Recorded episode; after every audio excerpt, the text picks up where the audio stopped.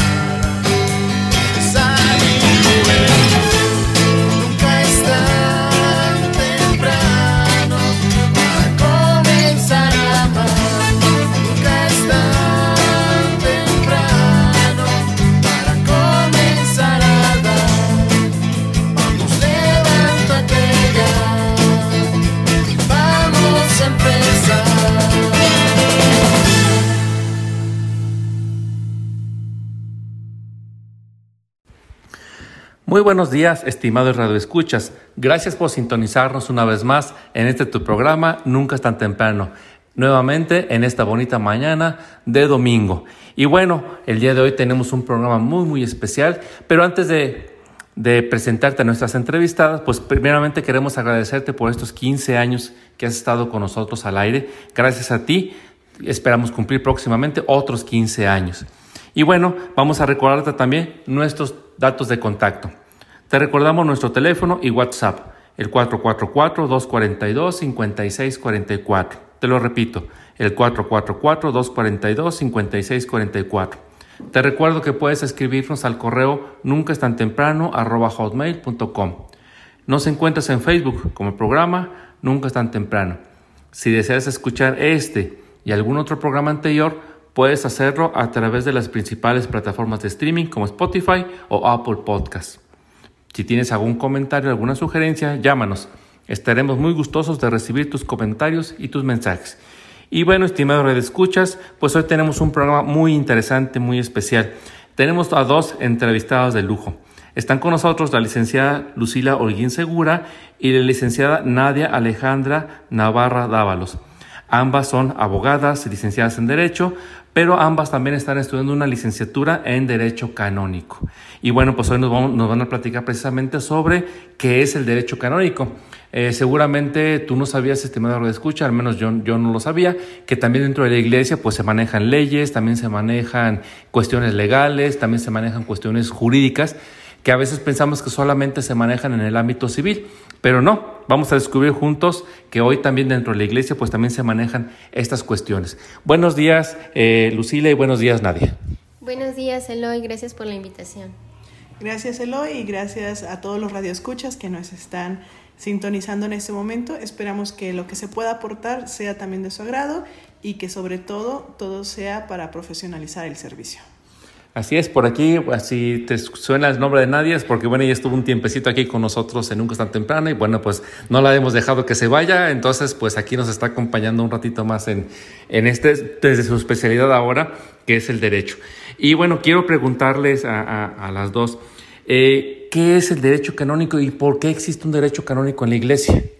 Bueno, el derecho canónico nace desde el origen de la iglesia, cuando Jesús funda la iglesia con los apóstoles y empiezan a darse pues los primeros ordenamientos de las primeras comunidades, empiezan a darse este, bulas papales y distintos concilios ecuménicos y demás, hace que se den muchísimos documentos eh, propiamente eclesiásticos y posteriormente a, una persona que le llamamos Graciano, que conocemos como el padre fundador del derecho canónico ya como ciencia, es al que se le ocurre reunir todas esas documentos, em, reglas, disciplinas que tenía la iglesia, que viene incluyendo pues la parte de la Sagrada Escritura, la parte de la tradición de la iglesia y lo que conocemos como magisterio de la iglesia o todos los documentos que había en su momento. Este monje lo que hizo fue ordenar, sintetizar, quitar las cosas repetidas, eh, concordar lo que estaba contradictorio y por eso le decimos que es el padre de la ciencia del derecho canónico. ¿Por qué nace esta necesidad? Pues precisamente para su aplicación, para las disposiciones, para los conflictos que se suscitaban, sobre todo en ese tiempo de, las herejías, de la formación misma de los sacerdotes, de la administración de los sacramentos en la vida de, las primeras comunidades. Y y pues también aquí es importante, después de lo que comenta la, la, licenciada Lucy, es importante rescatar la cuestión de por qué el derecho canónico es una ciencia. La gente dice, es que no puede ser, o sea, ¿cómo las leyes de la iglesia va a ser una ciencia? Nosotros y en el estudio es porque también tiene un método, el método jurídico que se empieza a aplicar y que lo tomamos como eh, precisamente como una ciencia. Desde esta recopilación que hace Graciano, que desde aquí se empieza a hacer el estudio. Nosotros tenemos asentamientos donde se puede verificar realmente por qué la cuestión de lo que es una ciencia. A partir de aquí se tiene, como les decía, un método y a partir se empieza a hacer la aplicación para la aplicación en casos concretos.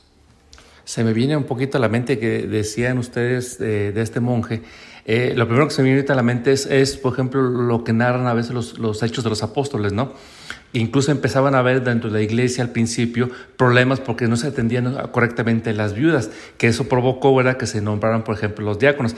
Esas fueron las primeras reglamentaciones, a lo mejor como tal no se conocía como derecho canónico, pero empezaban a haber ciertas reglamentaciones en la iglesia y conforme pasaron los siglos, pues se vio una necesidad como esto de organizar y querer este, estructurar y dar, para dar un, mejor servicio y para evitar abusos o herejías. Y es que precisamente eso es lo que hace Graciano. De todas las necesidades que se habían vivido en la iglesia, quien estaba pues precisamente al mando de la iglesia, quien estaba, por ejemplo, los papas, iban dando decretos, se iban dando las bulas y a partir de ahí Graciano dice, sí, están dando un ordenamiento por aquí, otro ordenamiento en otro lugar, pero lo que queremos hacer es tener un orden. El derecho canónico lleva orden dentro de la iglesia, es precisamente la legislación dentro de la iglesia y es eso, ¿no? De todo lo que se estaba dando, de todas las necesidades de la iglesia, que sea conformidad y que sea para toda la iglesia. Algo importante, Eloy, para decir es que también el Graciano no solo incluyó las cuestiones jurídicas de los papas y de la doctrina de la Iglesia, sino que también incluye lo que había de derecho romano. Eh, esto es importante porque muchos principios del derecho canónico vienen del derecho romano. Entonces es necesario eh, para su estudio conocer el derecho romano. Y de hecho el derecho romano, yo no soy abogado, ustedes son las especialistas, pero es el derecho, digamos, que nos rige básicamente en Occidente, el derecho romano, y es el que se toma como base y como guía para estructurar dentro de la iglesia. Sí, exactamente. De hecho, el derecho canónico tiene unos principios generales del derecho que fueron tomados en su mayoría de, de los principios generales del derecho romano. Y que precisamente a los romanos los vemos también como los que se dan a la tarea de empezar a estructurar el derecho. Ellos son los que dan formalidad a las cuestiones del derecho cuando los veíamos y que se empieza a ver todas estas circunstancias eran por las necesidades que ellos veían de que cada quien tomaba partida y veía, vamos a poner tal reglamentación, pero los romanos son los que empiezan a dar la estructura. Y es bien dicho, nosotros en la licenciatura, obviamente también de Derecho Canónico, se tiene la materia de Derecho Romano. Es por eso, y lo veremos más adelante, pero es importante que se dé y que se vea la concordancia de cómo los romanos empiezan a estructurar las sociedades del derecho y que también nosotros como parte de esta misma sociedad también nos regimos y está el derecho canónico. Muy interesante. Eh, supongo que, bueno, eh, decíamos, yo recuerdo un poquito al, principio los hechos de los apóstoles, ¿verdad? Pero a fin de cuentas somos seres humanos, ¿no? Entonces necesitamos, digamos, poner orden, necesitamos poner este ordenamiento, saber qué hacer ante determinadas situaciones. Algo tan simple, me imagino que debe ser, este, pues, pasa una casa, ¿no? Que se murió no sé quién, el dueño, pero que, se la, pero que de palabra le dijo que, que, iba para ser para fulanito, pero no, llega el hijo mayor. Entonces, ese tipo de situaciones, incluso dentro de la misma iglesia también se tienen, por, ejemplo, propiedades, ¿no? Que es también cosas que se tienen luego que, que, reglamentar. Eh, por ahí eh, yo he escuchado hablar que también incluso del término derecho eclesiástico, y derecho canónico, ¿es lo mismo? Eh, no, el derecho eclesiástico, pues propiamente son las normas del Estado que regulan a las iglesias y el derecho canónico, pues son las normas que regulan a todos los bautizados. Entonces, el derecho eclesiástico, por ejemplo, va a aplicarse para regularizar los templos, los bienes que ahorita nos comentaba Eloy, pero ya el derecho canónico, pues ya nos va a hablar de la administración de sacramentos, em, de qué en caso se pueden adquirir estos bienes, el destino, los fines para la, la salvación, etcétera. Y creo que una de las cosas así para ustedes, queridos radioescuchas, es muy importante, podríamos asemejarlo o tener una analogía, así como eh, tenemos más conocimiento, por ejemplo, cuando se estudia una licenciatura en Derecho, vemos, ah, pues vamos estudiando las materias. Licencia, eh, la materia de Derecho Romano, la materia de Derecho Civil, Derecho Fiscal, Derecho Administrativo, Derecho Penal. Así también dentro de lo que es el derecho canónico se tiene esta especialidad que es el derecho eclesiástico. También como bien dijo la licenciada Lucy, el derecho canónico nos rige a todos los bautizados. Todos somos fieles. Los fieles que son clérigos, los fieles que son consagrados, como los religiosos religiosas, y nosotros los fieles laicos. Entonces también esa claridad. Aquí dentro de nosotros, en nuestra arquidiócesis de San Luis Potosí, nosotros tenemos tanto lo que es el tribunal eclesiástico, que podríamos enfocarlo más a lo que es el derecho canónico, y también en la Oficina de Relaciones Iglesia-Estado, donde se ve la cuestión de lo que es la especialidad del derecho eclesiástico. Ah, muy interesante. No sabía yo que en este caso, pues el derecho canónico tiene, vamos a decir así, tiene varias subespecialidades, o sí, o especialidades. Eh, Cabe mencionar, estimados escuchas, bueno, que, tanto la licenciada Lucila como Nadia, pues ellas están en lo que se le llama aquí el Departamento de Relaciones Iglesia-Estado, comúnmente se le llama el jurídico aquí en, las oficinas del arzobispado, aquí en, San Luis Potosí. Eh, bueno, ya sabiendo esto, eh, es interesante, este, porque luego muchos, muchos radioescuchas tal vez están preguntando, eh, ¿de dónde se saca la iglesia tales o cuales este, reglamentaciones o por qué este, si yo este, eh, mi, yo quiero a mi comadre, mi amiga de toda la vida y resulta que me la rechazan por este, por este, no puede ser madrina. Estas, por ejemplo, este tipo de reglamentaciones entran como parte del derecho canónico. Sí, estas reglamentaciones como tal no son un invento de la Iglesia. De hecho, una de las cosas que distinguen el derecho canónico de cualquier derecho es que tiene su fundamento en el derecho divino.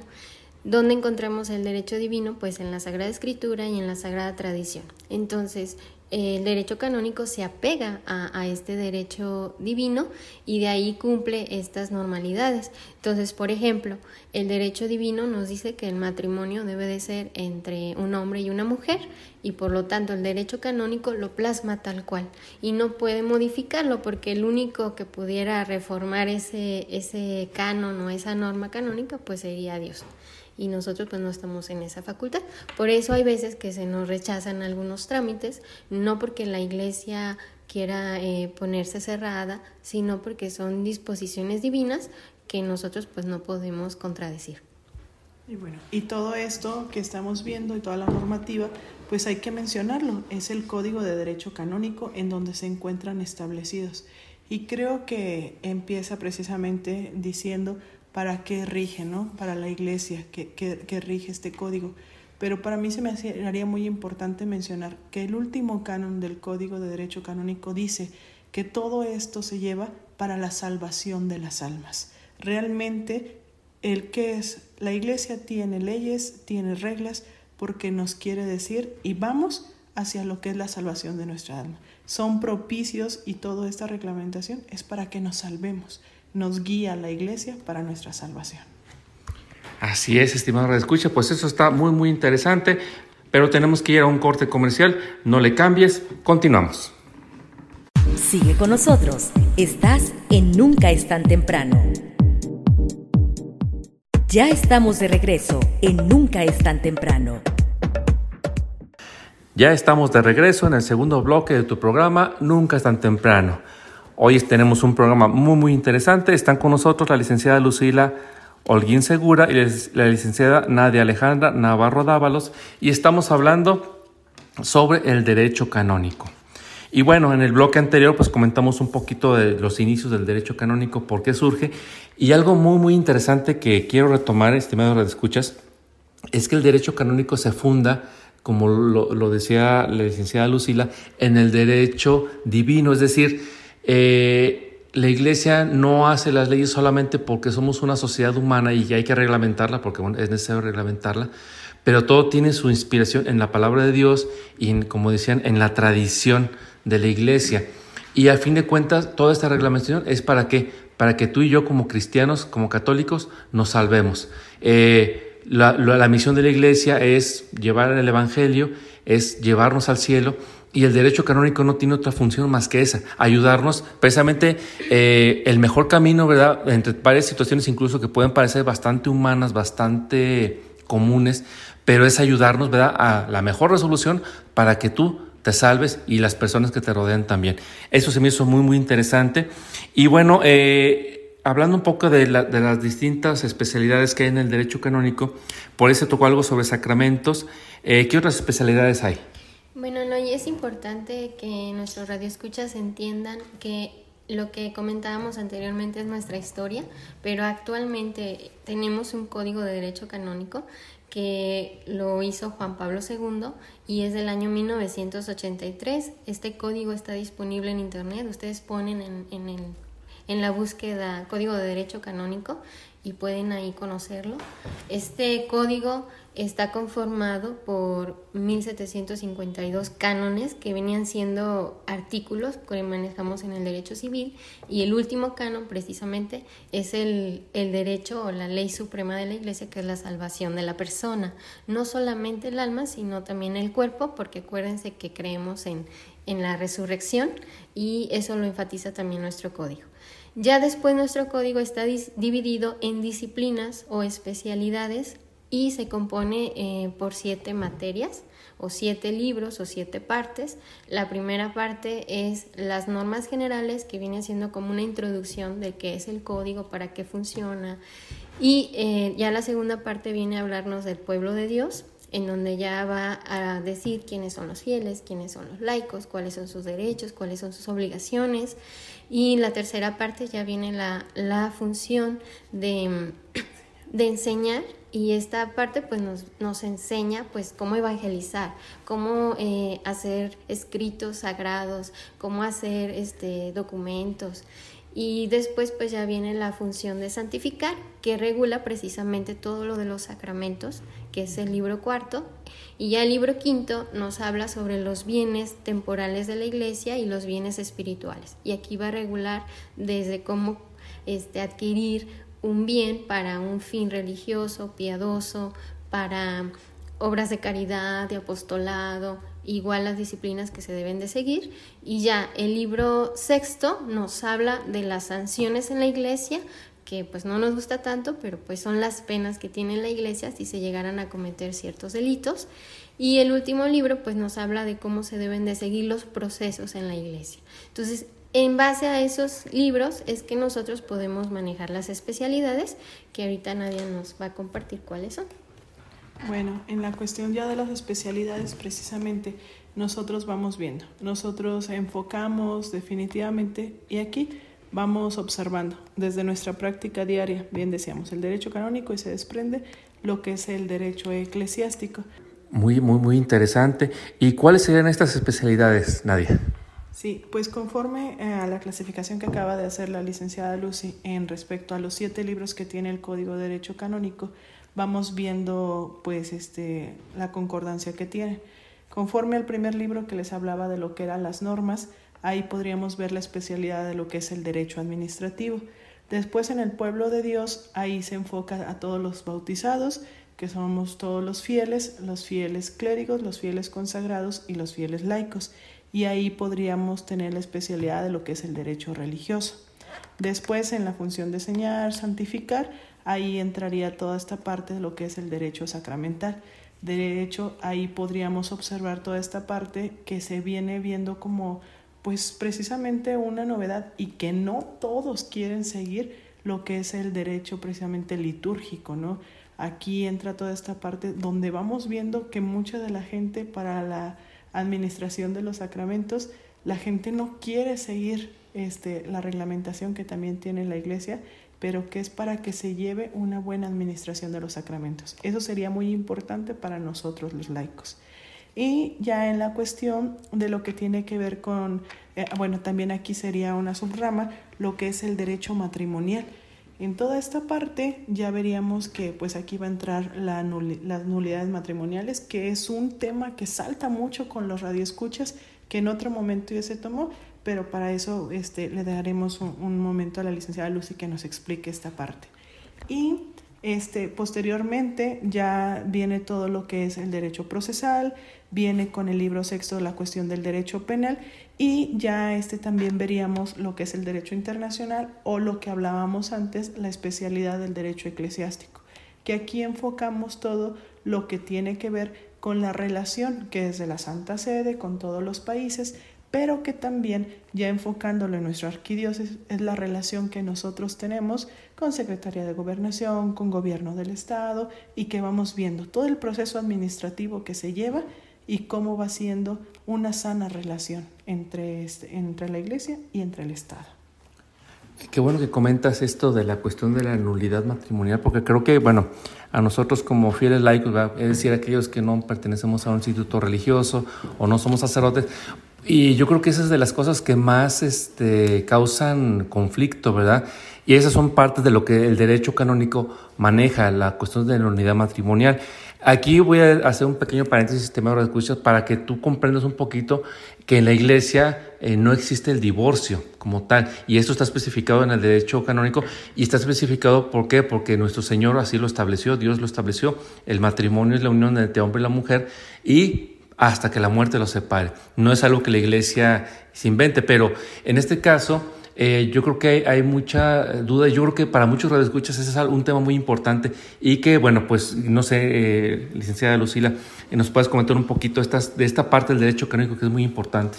Sí, Eloy. Eh, bueno, la nulidad matrimonial básicamente nos habla del sacramento del matrimonio. Vamos a ver nosotros que todos los sacramentos canónicamente se, se regulan desde su validez. Y para la validez del sacramento, pues se componen de la materia y de la forma. En el caso del sacramento del matrimonio vamos a tener como materia propiamente los esposos y el consentimiento que se dan uno al otro y la forma que ese consentimiento sea dado ante dos testigos que normalmente le llamamos padrinos de velación y un testigo cualificado que viene siendo el obispo, el sacerdote o el diácono. Entonces, para que el sacramento sea válido, pues se necesita que la celebración se dé el consentimiento y la forma canónica. ¿Qué pasa si yo eh, desconozco el, sacerdote, si realmente es sacerdote y es un sacerdote falso, porque ya ven que hemos tenido muchos de esos casos, pues mi sacramento no sería válido. Igual, si yo, em, el consentimiento tiene que ser libre, pero yo no voy en libertad, ya sea porque me obligaron, porque estoy embarazada o porque eh, me conviene económicamente o me siento presionado porque ya tengo 40 años y no me he casado o, o por los años de noviazgo entonces, si no hay una libertad, pues no puede haber consentimiento. Entonces, la falta del consentimiento hace que no se lleve a cabo el sacramento. Si falta el consentimiento, entonces no hay sacramento y estamos ante la posibilidad de una nulidad matrimonial. No significa que todos los matrimonios donde no hubo consentimiento sean nulos. Todos los matrimonios son válidos y así lo dice el derecho canónico, son válidos hasta que no haya una sentencia por parte de un tribunal eclesiástico que diga que pues no son válidos. Entonces el proceso de nulidad, si yo tengo inquietud de saber si mi matrimonio fue válido o no fue válido, o mi situación, regularizar mi situación, pues lo que yo aconsejo aquí es acudir al tribunal eclesiástico a una primera entrevista que eh, podemos compartir aquí el teléfono es el 812-4555 en un horario de lunes a viernes de 9 a 2 de la tarde. Y aquí ustedes pueden solicitar una cita, los va a atender la notario, que es Lupita, y ya eh, lo remitirá con un sacerdote, quien les hará preguntas para saber si hubo consentimiento o no hubo consentimiento. Eh, vamos a repetir el número, recuerden 812-4555. Entonces, eh, ¿qué se hace en esa entrevista? Pues realmente les van a decir cómo se conocieron, por qué razón se casaron. Obviamente ustedes no tienen que conocer términos técnicos ni canónicos, pero desde su experiencia sí son los expertos de cómo es su relación y ustedes son los que van a dar esa información. En base a esa información, el tribunal se reúne y va a discutir si hay elementos o no de, falta de consentimiento y si no hay consentimiento entonces se iniciará un proceso canónico de nulidad que es un juicio. Eh, como tal, hay que llevar testigos, hay que acudir a pericias este, psicológicas, pericias psiquiátricas, instalar una demanda, contestar la demanda, eh, venir a conocer el expediente, notificación de las partes, igual como si fuera cualquier proceso y todo procedimiento pues concluye con una sentencia. La sentencia puede ser a favor del sacramento o nulidad del matrimonio. El que yo ingrese un, un proceso canónico no significa que ya es nulo, porque a veces llegan personas al tribunal y, nos dicen es que ya me caso el próximo mes y pues les tenemos que decir, disculpe, pero pues no seguro que se dé la nulidad, porque se hace una investigación, es algo científico, una ciencia, un, un, discernimiento que se tiene que hacer también a la, a la luz del sacramento y por lo tanto con consulta de Dios y demás, y ya eh, se hará un discernimiento y se dará esa conclusión. Si el procedimiento dijera que efectivamente no hubo consentimiento, entonces esa sentencia se comunica a la, parroquia donde fuimos bautizados para que se anote ahí que no hubo matrimonio y en ese momento podrían contraer un verdadero matrimonio. No es un nuevo matrimonio porque el anterior no fue válido, sino un verdadero matrimonio. Pues está muy, muy, muy interesante porque ciertamente, como decíamos en el bloque anterior, eh, los sacramentos y bueno, toda la, reglamentación del derecho canónico pues va en vías de que nosotros nos salvemos, De, de regular nuestra vida según el caminar de Dios y el matrimonio, pues es una cosa muy, este, muy, muy valiosa. Y estos trámites, pues supongo que tienen algún costo. Sí, actualmente eh, tienen el costo de 8 mil pesos. Estos 8 mil pesos se hacen en parcialidades y las personas que no cuentan los recursos a disposición del Papa Francisco, pues también se les puede conceder un, apoyo porque se les tiene que dar la salvación de este sacramento para que puedan regularizar también su estado de vida. Así es, pues esto está muy muy interesante, estimado de escuchas, pero bueno, tenemos que hacer un corte comercial, no le cambies, continuamos. Estás escuchando Nunca es tan temprano. Ya estamos de regreso en Nunca es tan temprano. Ya estamos de regreso en el tercer bloque de tu programa, Nunca es tan temprano. Como siempre te recordamos nuestros métodos de contacto. Nuestro teléfono y WhatsApp, el 444-242-5644. Te lo repito, el 444-242-5644. Nos encuentras en Facebook como programa Nunca es tan temprano. También nos puedes escribir al correo nunca es tan temprano arroba y puedes escuchar este y algún otro programa anterior a través de las principales plataformas de streaming como Spotify o Apple Podcast. Si tienes algún comentario, alguna sugerencia, llámanos. Estaremos muy gustosos de recibir tus comentarios o tus mensajes o tus llamadas. Y bueno, estimado Radio Escucha, pues el día de hoy tenemos un programa muy interesante. Estamos hablando sobre derecho canónico y están con nosotros la licenciada Lucila Holguín Segura y la licenciada Nadia Alejandra Navarro Dávalos. Y bueno, yo al principio del programa te decía que ellas están estudiando, bueno, ellas son licenciadas en Derecho por la Universidad Autónoma de San Luis Potosí, pero actualmente Nadia está, está estudiando la licenciatura en, en Derecho Canónico eh, la licenciada Lucila ya estudió la licenciatura en, Derecho Canónico y actualmente está cursando un doctorado.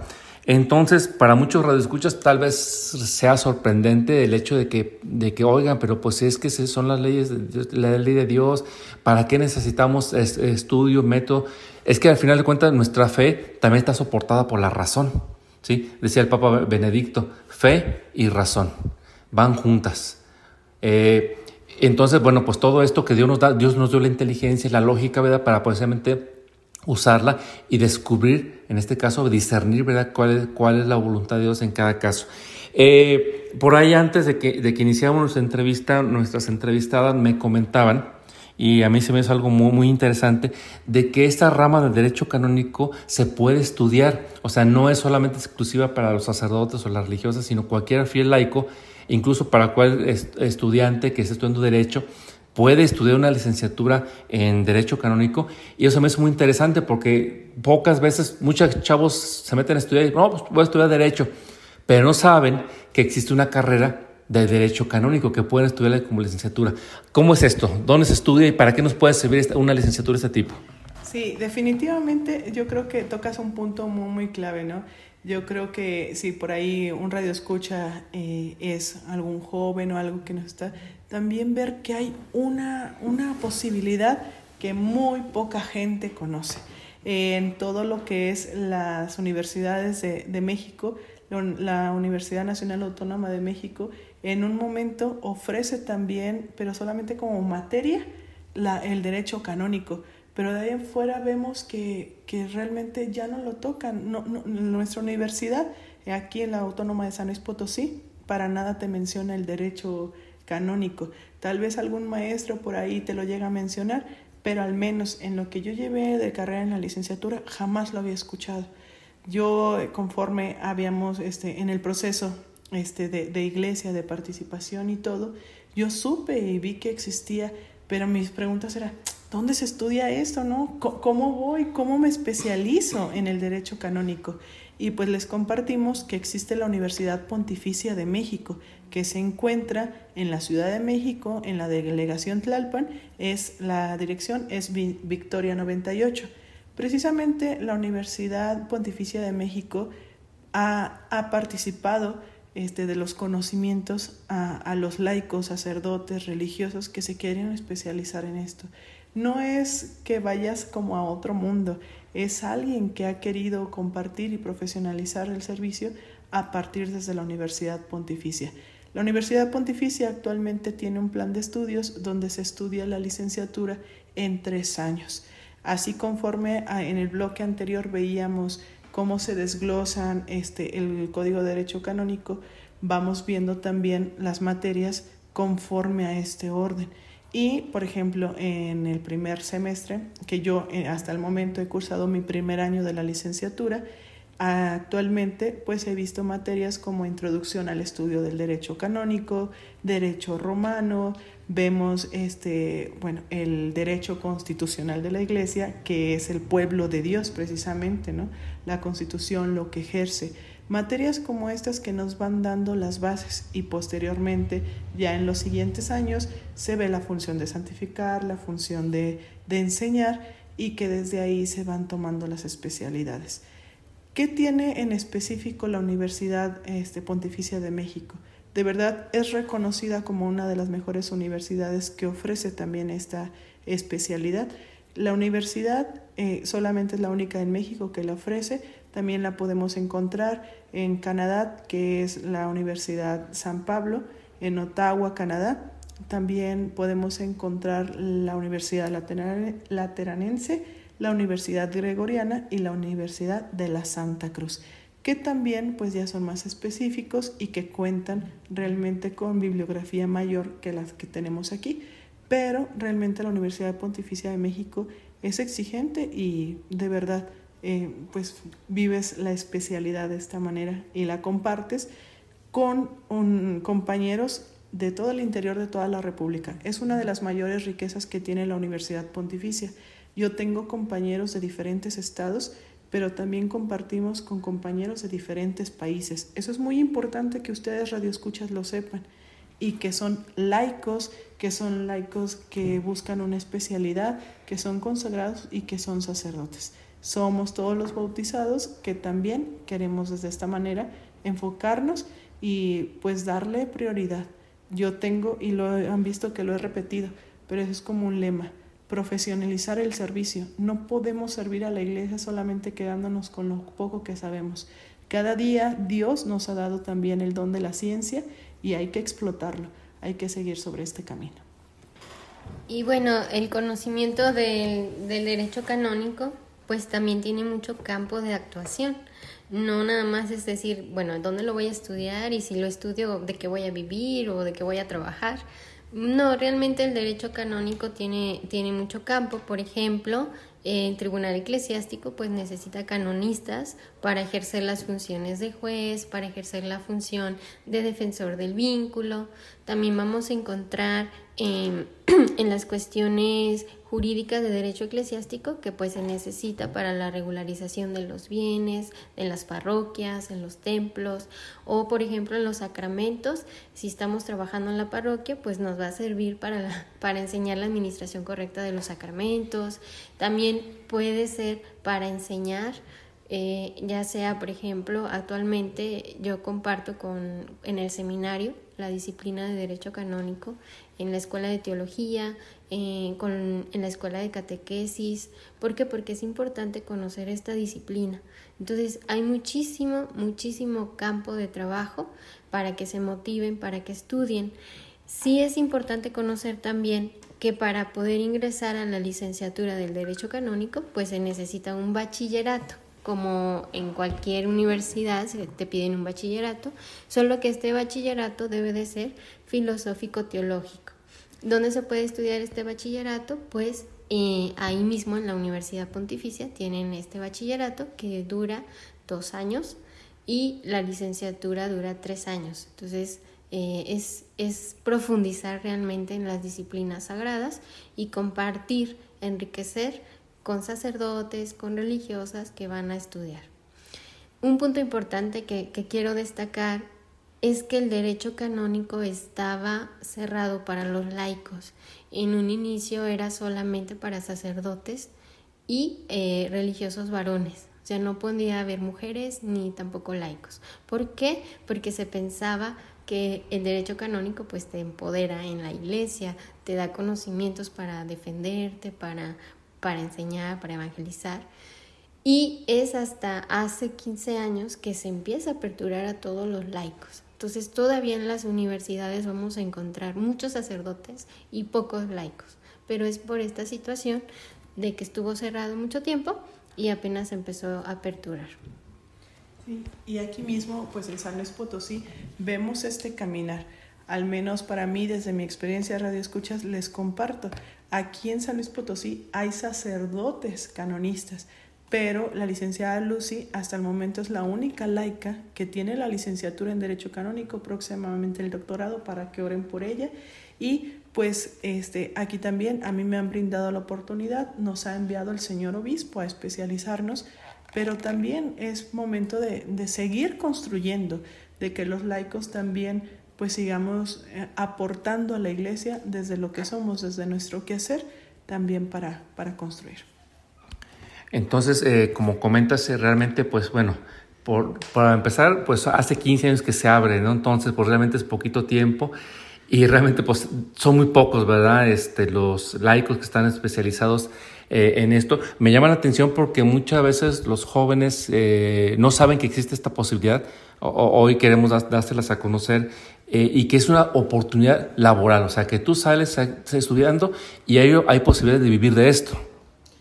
Sí, definitivamente. Cuando uno está en la universidad y dicen, siempre es la pregunta, ¿a qué te vas a especializar? Y te dicen todos, la mayoría, derecho penal, derecho civil y pues para andar divorciando a la gente. Muchos compañeros dicen eso y pues la cuestión matrimonial. Pero realmente era lo que te decía al inicio del bloque, no hay conocimiento de que existe esta especialidad y de verdad es una manera muy grata de, de estar en la profesión y de encontrar una especialidad que casi la gente no conoce y por lo tanto hay un campo de trabajo abundante. pues está muy interesante. Oye, eh, Nadia o, Lucila, si algún joven, un chico, una chica estuvieran interesados en ingresar y una, a una licenciatura de este tipo, eh, bueno, ustedes están como estudiantes, pero ¿a dónde se pueden dirigir? Sí, mira, yo creo que solamente no está la cuestión del derecho canónico. Encontramos toda la cuestión que tiene que ver con teología, filosofía, pastoral, lo van a encontrar en la Universidad Pontificia. De hecho, también ahí en la cuestión del derecho civil, también está la licenciatura en la Universidad Pontificia. La especialidad en derechos humanos, ejemplo. Pero yo les recomendaría, la verdad, a todos nuestros radioescuchas que por favor ingresen a la página de la Universidad Pontificia, es www pontificia.edu.mx y que a partir de ahí vayan, vayan viendo todo lo que es la oferta educativa. Para todos los veranos es muy importante. Todo, ofrecieron 15 cursos aproximadamente, 15 cursos de verano y empiezan siempre el primer lunes de julio y duran tres o las cuatro semanas dependiendo del curso. Pero todos los años la Universidad Pontificia de México ofrece, cursos. Entonces les repito la, dirección, es www.pontificia.edu.mx. Y ya en todo caso de que si dijeran, ¿sabes qué? Si me interesó toda esta parte del derecho canónico, les recomiendo mandar un correo para que les manden información específica al correo canónico arroba pontificia.edu.mx. Lo vuelvo a compartir, canónico arroba pontificia.edu.mx. Y desde su experiencia que ustedes están trabajando aquí en el, en el, en el arzobispado, ¿qué le dirían? ¿Vale la pena estudiar Derecho Canónico? Pues es que es un conocimiento que te da las herramientas para evangelizar y compartir. Realmente a mí lo que más me ha gustado es la enseñanza del derecho canónico y, y cómo lo, lo valoran en las parroquias, en el seminario, en la catequesis, porque realmente no lo conocemos y es del día al día, es de todos los días, todos los temas y estamos en la iglesia, en nuestras actividades pastorales, que es necesario aplicarlo. Entonces, si lo conocemos, pues yo lo que recomiendo es compartirlo para seguir difundiendo esta disciplina tan bonita. Y que la licenciada es muy buena compartiendo radio escucha. Si la ven en una escuela de teología, inscríbanse, porque tiene una pedagogía muy buena. Y eso es lo principal, que tengas el gusto de compartir lo que vas adquiriendo. Definitivamente creo que yo sí lo recomiendo 100%, al menos a las personas que vamos caminando en este descubrir qué quiere Dios de nosotros en cada momento yo les puedo decir que yo he encontrado aquí muchas respuestas, muchas respuestas a lo que Dios me va pidiendo en mi vida, en lo personal y que me voy integrando. La universidad ha sido un proceso también de crecimiento integral para mí, así que por mi parte 100% recomendada. Así es, y bueno, pues ya comentábamos también, ¿verdad? Que pues puedes convertirse en una opción de carrera una opción para muchos jóvenes y que bueno, tal vez pues la mayoría de las veces solamente se oferta en la licenciatura en Derecho, la más común, digamos, pero bueno, está esta, esta otra especialidad. Bueno, pues muchas gracias. Este, les damos las gracias a, Lucila y a Nadia por habernos acompañado en esta mañana en este programa y espero, bueno, pues que lo que hayamos compartido pues te haya sido de mucha utilidad, estimada escucha. Yo aprendí mucho. Este, ojalá, ojalá te sea de mucha utilidad. Eh, tenemos que ir a un corte comercial. No le cambies.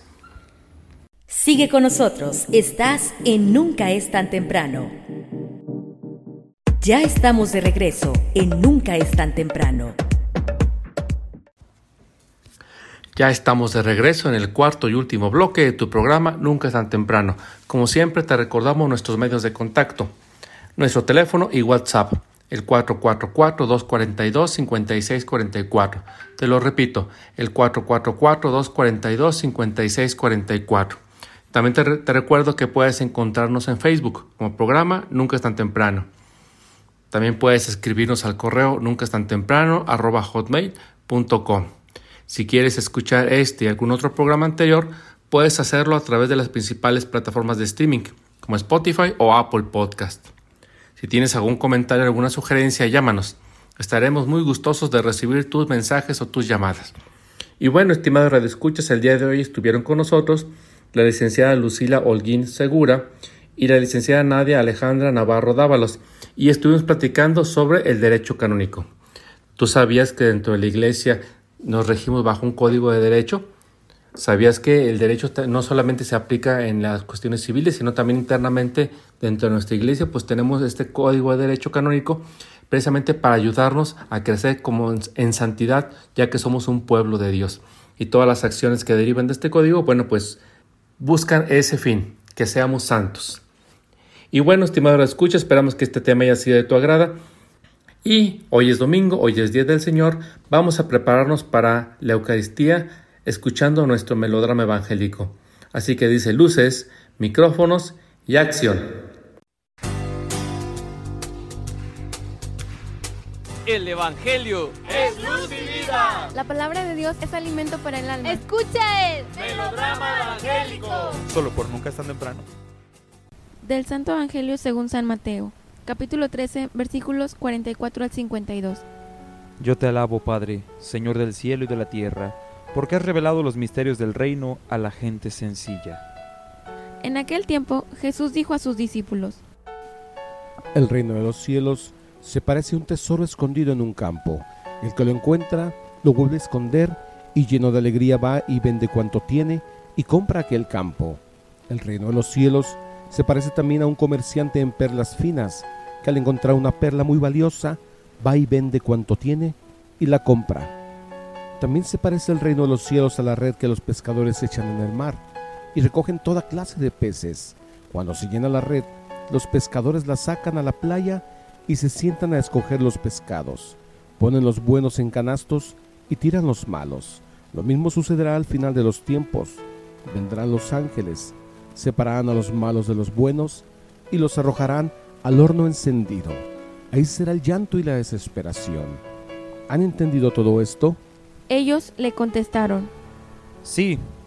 Entonces él les dijo, Por eso, todo escriba instruido en las cosas del reino de los cielos es semejante al padre de familia que va sacando de su tesoro cosas nuevas y cosas antiguas. Para nuestra reflexión. 30 de julio del año 2023, decimoséptimo domingo del tiempo ordinario. El Evangelio está tomado de San Mateo capítulo 13, versos del 44 al 52. Si alguno esconde un tesoro, lo va a hacer en donde menos lo considere otro. Pensemos que un buscador de tesoros ha escuchado sobre el caso, llega a tal campo, mira hasta el fondo, busca alguna señal, y puede ser que el tesoro esté justo bajo sus pies, pero él no lo sabe. Puede ser que busques el tesoro, el reino de los cielos en algún lugar, pero está en ti en lo más íntimo de tu ser. Puede también estar escondido en un jacal, abandonado, o en la última cama de un hospital. Puede que esté debajo de un puente, está en donde muy pocos lo buscan, y si lo ven, no les parece atractivo. ¿Qué es el reino de los cielos, o lo que es lo mismo, el reino de Dios? Es amor, justicia, paz, perdón, santidad, etc. Yo lo sintetizaría con la palabra felicidad. ¿Habrá alguien que no busque la felicidad? Pienso que no, todos la buscamos, pero con frecuencia la buscamos mal. Porque la felicidad consiste en trabajar para que otros sean felices y a veces se procede al revés se busca primero la felicidad propia, eso es egoísmo, y eso no da felicidad ni conduce al reino. Hace poco estuve llamando con insistencia a un sobrino que vive en Estados Unidos, ya que él no puede venir y regresar allá por falta de documentos. Pensé visitarlo aprovechando mis vacaciones, pero nunca me contestó. Me acabo de enterar justo al regresar de ese viaje que cambió su número. Con razón me decían, que yo llamaba a un teléfono equivocado. Con frecuencia también buscamos la felicidad en lugares equivocados. Dispuse de un tiempo para llamar a mi sobrino y había dispuesto de otro para ir y estar con él. Para buscar el reino solo tienes el día de hoy. No puedes hacer nada en el ayer, ya pasó, y no sabes si el mañana llegará. El reino de los cielos no es un lugar, es una forma de vida o un estado de vida. Si alguno lo ha encontrado, no te lo puede compartir, solo puede ayudarte a que tú lo encuentres, es tarea tuya.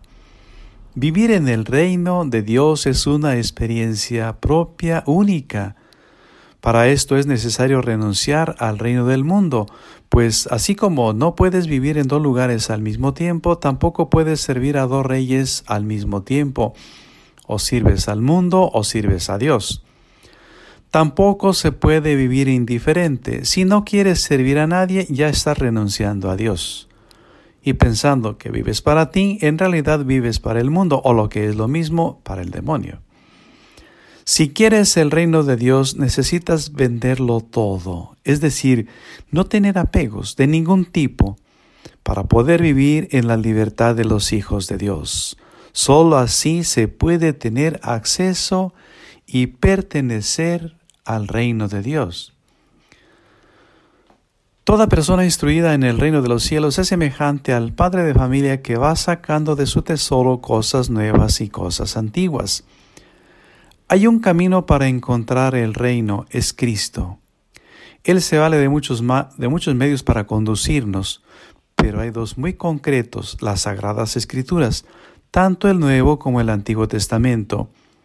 También se debe tener una actitud de apertura al Espíritu Santo. Sin la asistencia del Espíritu no entenderemos nada de la palabra de Dios, ni tendremos deseos de leerla o de escucharla. Sin la acción del Espíritu Santo tampoco nos dejaríamos conducir por Jesús a través de las mediaciones que Él ha dispuesto. Los fariseos eran personas muy instruidas, pero muchos de ellos cerrados a la acción del Espíritu Santo. Estos eran soberbios y no hay nada más dañino para el alma que la soberbia espiritual, porque de este modo se cierra la puerta a la acción de Dios.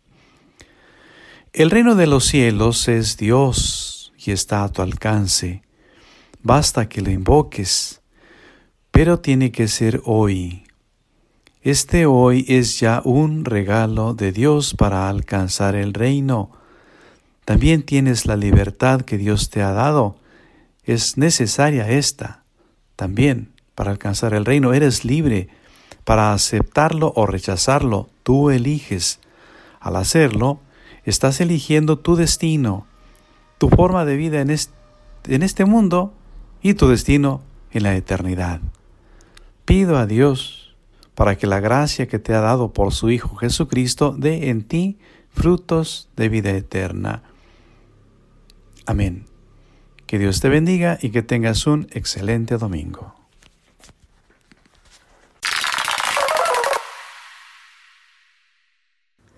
Agradecemos como siempre al ingeniero David, Abdiel y a todo su equipo por la realización de este melodrama, así como al padre Margarito de la Torre, que domingo a domingo nos hace llegar sus reflexiones. Y bueno, estimado escuchas, pues hemos llegado al final de este programa. No me queda más que agradecerte que me hayas acompañado durante esta transmisión e invitarte a que nos sigas escuchando en un nuevo programa. Mi nombre es José Eloy y los dejamos con nuestros hermanos de Cargando Pila. Hasta la próxima. los radioescuchas a sintonizar el próximo domingo. Este es tu programa Nunca es tan temprano.